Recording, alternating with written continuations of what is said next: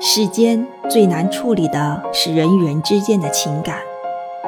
世间最需要的也是情感。我们因情感而感受着世间的爱，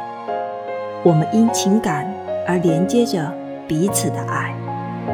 我们因情感感受着他人的善意，我们因情感带来生活的动力，